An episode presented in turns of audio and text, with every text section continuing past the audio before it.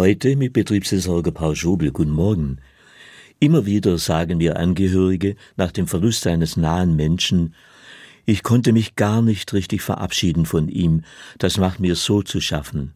Sie schildern mir, wie tröstlich es für sie wäre, wenn sie noch einmal ein liebes Wort an ihn richten, ihn um Verzeihung bitten oder ihm danken könnten. Das würde ihre Trauer lindern, und sie müssten sich weniger quälen beim Gedanken, etwas versäumt zu haben. Ich glaube ja, dass Liebe, die sich verströmt, nicht einfach im Nirgendwo versandet und vielleicht ihren Adressaten findet, auch jenseits dessen, was wir verstandesmäßig begreifen können. Aber dennoch kann ich gut verstehen, dass sich viele wünschen, sie könnten Versäumtes nachholen, nicht nur bei einem Todesfall. Wie viele Worte bleiben ungesagt, weil wir in Eile, vergesslich oder unkonzentriert sind, weil wir auf bessere Gelegenheiten warten oder weil wir uns einfach nicht trauen. Es gibt eine Zögerlichkeit im Guten, die Gelegenheiten versäumen und Augenblicke verstreichen lässt.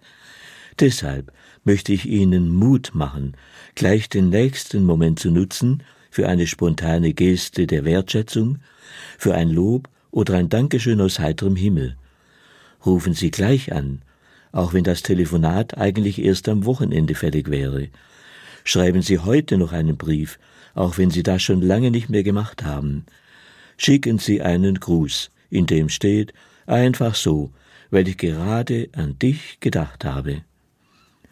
Und wer es schafft, darf auch noch einen Schritt weitergehen, darf sich auf einen Weg machen, wo schon lange Funkstille geherrscht hat, und sich vorwagen, auch wenn eigentlich der oder die andere dran wäre. In einem Bibelvers heißt es, wie goldene Äpfel auf silbernen Schalen ist ein Wort, gesprochen zur rechten Zeit. Wärmt das nicht das Herz, wo so ein schönes Bild Wirklichkeit wird, mitten im Alltagsgrau? Paul Schobel, Böblingen, Katholische Kirche